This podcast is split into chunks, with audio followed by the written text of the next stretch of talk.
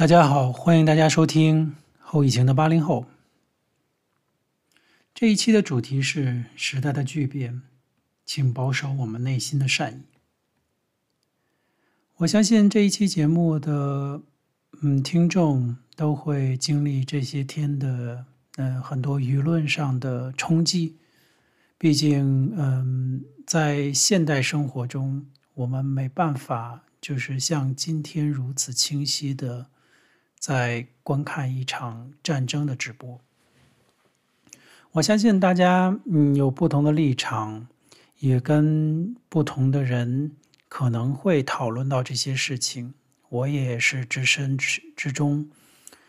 也会有一些不愉快，也会有一些个争吵。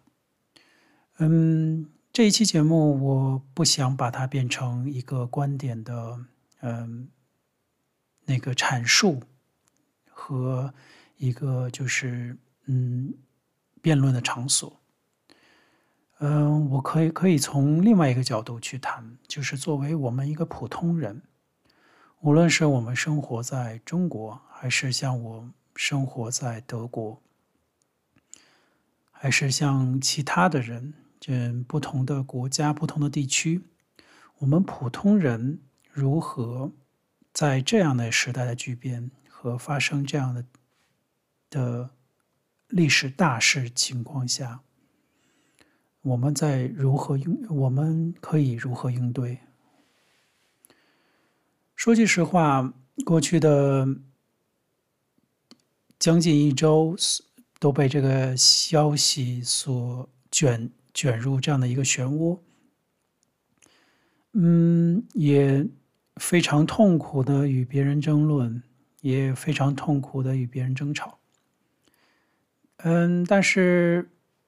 接下来，由于一些个嗯，觉得这样的一个状态就有一点像，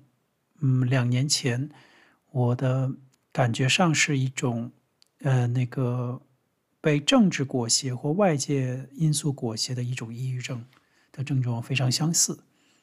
所以这种状态让我非常非常的恐慌，也是非常希望能够脱离这样的一个呃状况。所以说，嗯，在主动嗯做了这样一个决定，就是不再去发表任何自己的观点，即使认为自己的观点是正确的，也不会跟别人对此观点进行任何的评论和呃。争辩，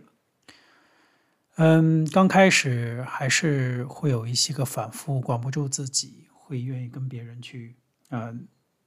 去 argue，但是现在慢慢的，确实能够超脱这件事情，跳脱出来去看，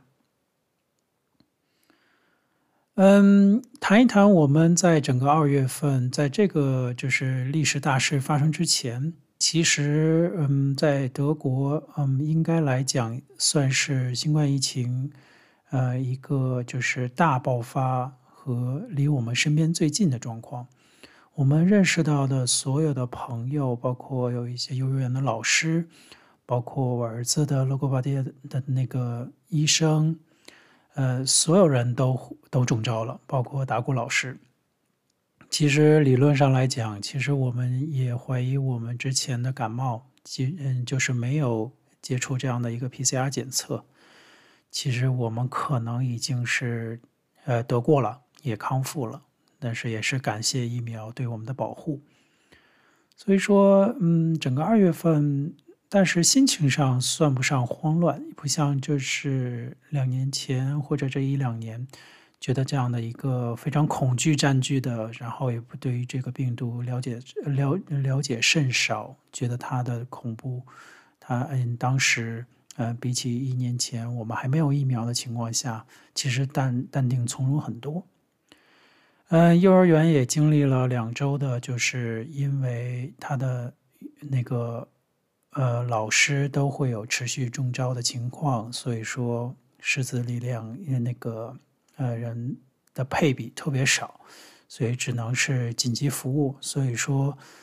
有几天都是孩子在家，我在家办公的这个这个状况。那段时间回忆起来，还有就是伴随着冬奥会的举行，其实，嗯，我们也是觉得这个体育运动或者是这样的体育的盛世，给我们带来很多愉悦，然后欣赏这样的比赛。当然，就是说也有很多杂音，包括对于这些冬奥会的，嗯，这个在我所所在的德国的媒体，其实，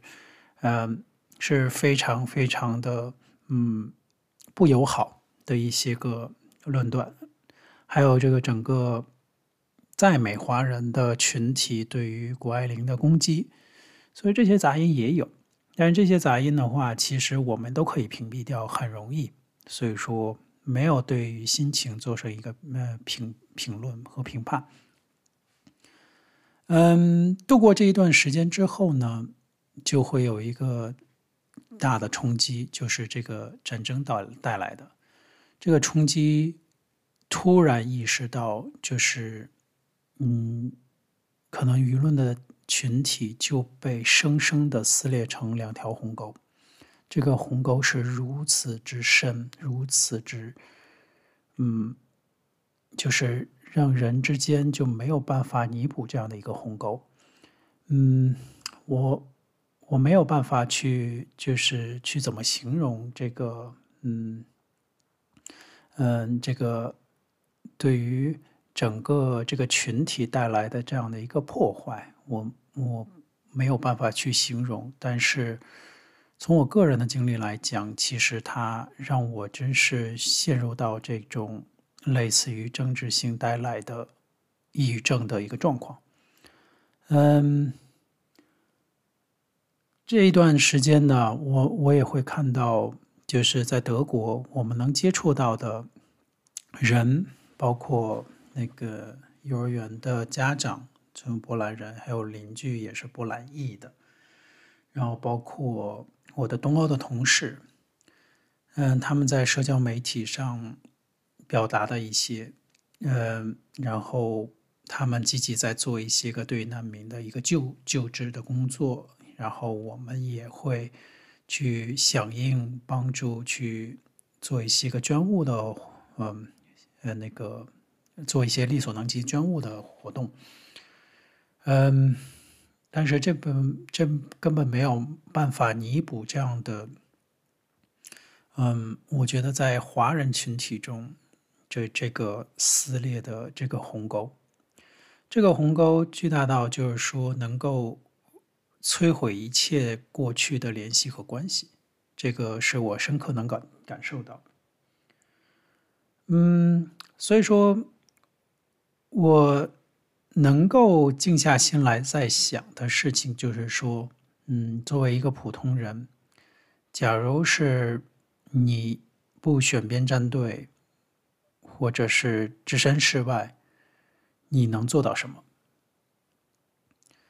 我觉得我个人的经验就是说，我要保守我自己内心的价值观。呃，最核心的价值观就是。作为就是能够共情于讲人性的一方，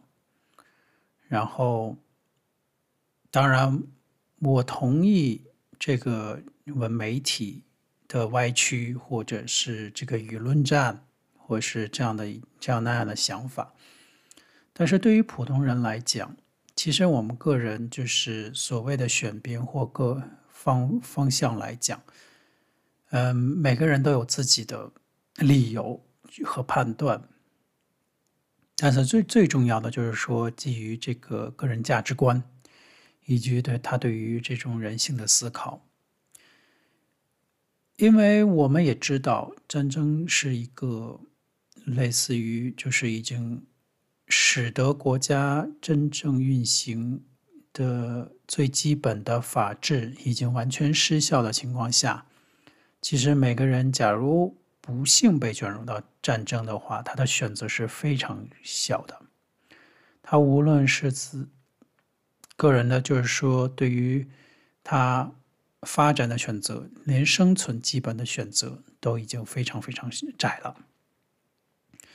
那个时候，假如我们身处在和平年代，和现在我们所在德国都是包括在中国也一样，都是嗯相对来说法治比较好的情况下，和平情况下，你可以诉诸于法治，你会保护自己的权益，你有非常小的概率，嗯，是受到伤害或受到侵害，你也有正常的方式去去抵抗这些个对于你的侵权的行为。但是在于战争的面前，我们就会突然意识到，所有这些都失效了。包括我们认认为，就是这个在真正发生之后，嗯，真正所谓的正义方能做的事情，其实也是非常有限的。所以说，嗯，我这段时间也会听一些一些个，就是。嗯，包括历史上，包括一些个战争伦理方面的一些个呃材料，然后我我也理解到，就是说这个战争从伦理上来讲，就是每个战争发起方都会会给自己找到自己认为正呃站在正义一方或者有理一方去发动战争。嗯，这个时候我觉得，这这对于我这种普通人来讲，我们确实对于战争的发起方，无论是他是占据什么样的，他所谓的占那个道德制高点，我们真的要冷静思考，觉得这样他的理由是不是真的站得住脚？嗯。当然，同时呢，我们对于这种冲突、战争，当然，这个不仅仅是现在发生的事情，也是过去很长一段时间，就是我们看到了很多不同的战争。我们要警惕任何战争发起方他的企图心。嗯，我认为。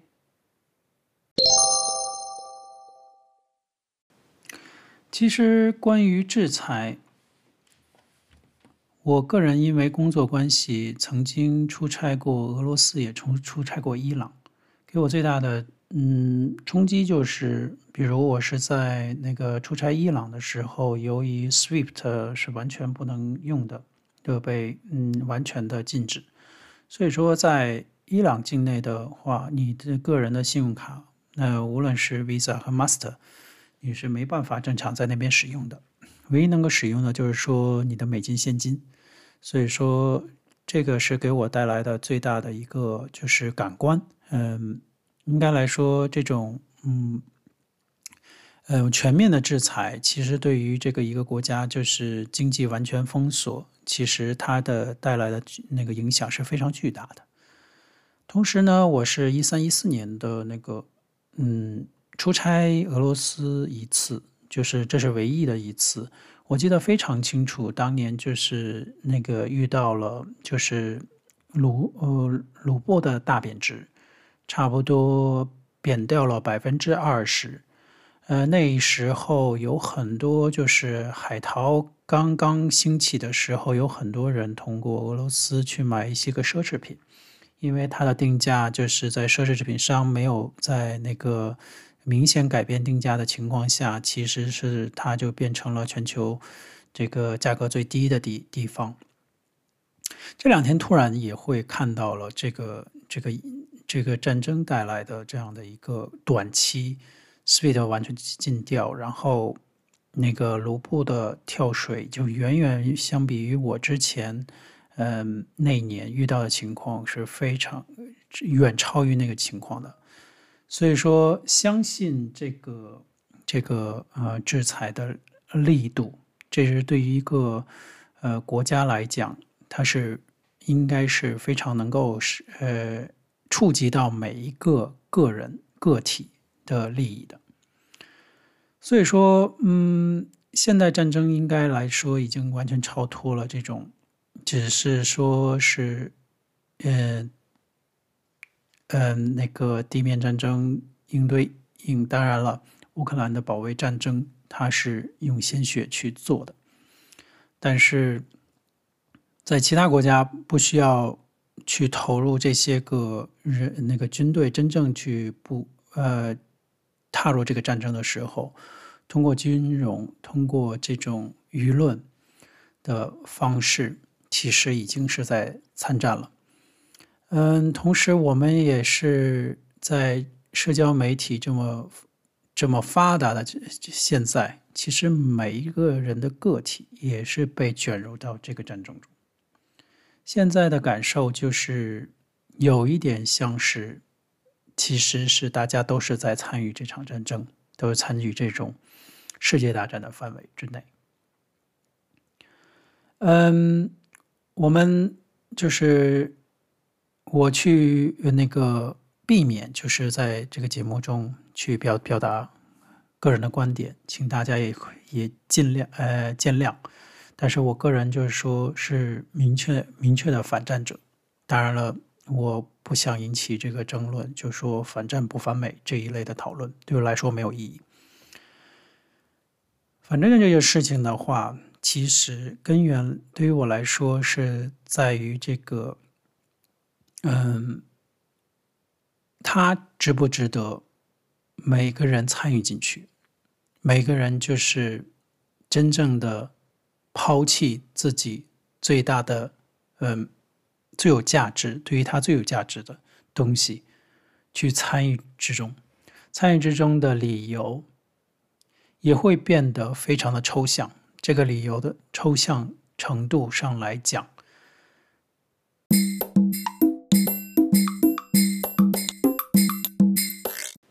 它在于就是反战者的角度来讲。他是荒谬的，他是站不住脚的。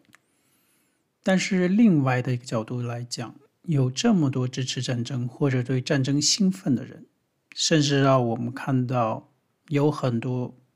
为这个战争喝彩的人，他的角度就会变得非常荒谬。他都会变得觉得这个世界上只有。弱肉强食和丛林法则，没有任何规则。嗯，这个假设就是非常，就是他会用各种的论据去来证明这一点。所以说，变得就是只有战争，只有这样的一个秀肌肉，或者是只有。这样的主动的去防御性的做一些个跳脱于好多步去做这样的防御性的侵略战争，是变得非常合理。嗯，对于这对于这部分人来讲，其实他们就会所谓的说是站在自己的利益，站在就是他们认为的所谓的利益上。嗯，去考虑问题，但是呢，他又是那么的荒谬，所以说没办法说服这样的人，这样的鸿沟是没有办法填平的。嗯，但是对于普通者来讲，普通的人，其实在我我在德国，在整个欧洲，当整个欧洲。都会对这件事情进行谴责、进行行动，呃，做自己能够做的事情去支持，呃，这样的反侵略的行为的时候，我们看到的一股力量，它它却又不是由于利益集结在一起的。现在有就有很多就是想法，就是因为这个就是靠利益，这这就就是丛林法则，这就是一系列的这样的理由的罗列。但是我们反向来看，这个世界其实甭管是国家组成的形式，还是各个跨国公司、各种品牌、各种商品、各种服务，其实它是需要占领人的心智。和人对他的支持，和舆论对他的支持，在这一点来讲，其实又冥冥之中，大部分人有自己的价值观，去调动他们去支持哪一方。所以说，我没办法去为任何一方做一个特别强烈的支持论据。我从个人的思考来讲，在这样的历史的巨变、时代的巨变和发生这样的一个重大事情的情况下，我们被裹挟在这样一个舆论战。其实我们各个每个人都在参战的基础上，其实每个人都没办法置置身事外。在这个基础上，我们就会理解，其实战争对于我们的影响是非常非常大的。这个就是我们人类呃历史上都是如此过来。嗯，可能我们每个人都会有自己的立场和观点，有自己的保持呃把持的一些个价值观。所以说，在目前的状况下，呃，我能选择的就是少说、少亮出自己的观点，去做一些个事情，去做一些个认为符合自己价值观、符合自己的心意的事情，少说多做。这样的话，和别人就是比较成熟的话，就是不要讨论这件事情上的立场。而去讨论我们能做什么。所以说，接下来的事情就是很顺理成章的。对于我来说，我去愿意做帮助这些受难者，去愿意去做一些个能够能够力所能及帮助他到他们的事情。也同时呢，就是说，嗯。看到了这些个，就是为这个还是叫好的人，为这个这场灾难还是叫好的人，嗯，只能是说默默的为他祝福，不去跟他争论。希望有一天，或者是有一些什么机什么样的机缘。能够冲淡他对于这种战争的狂热，或者是这种思考。嗯，这期节目就就是这个，嗯，整个思路是非常的混乱。嗯，也请对于这样的一个就是抒发，并不能完全这样透彻的抒发。向大家请求原谅，嗯，因为在这个时刻，我相信这个舆论的环境，在这个战时都是限制到每个人的一些个嗯发表的途径。我希望这个这也算是一个后疫情时代的发生的一个大事。它也就是在我们这个整个人生的旅途中，能够遇到这样的大事，然后能够思考和学习，从中学习到一些道理，和知道未来我们该把持什么。感谢大家的收听。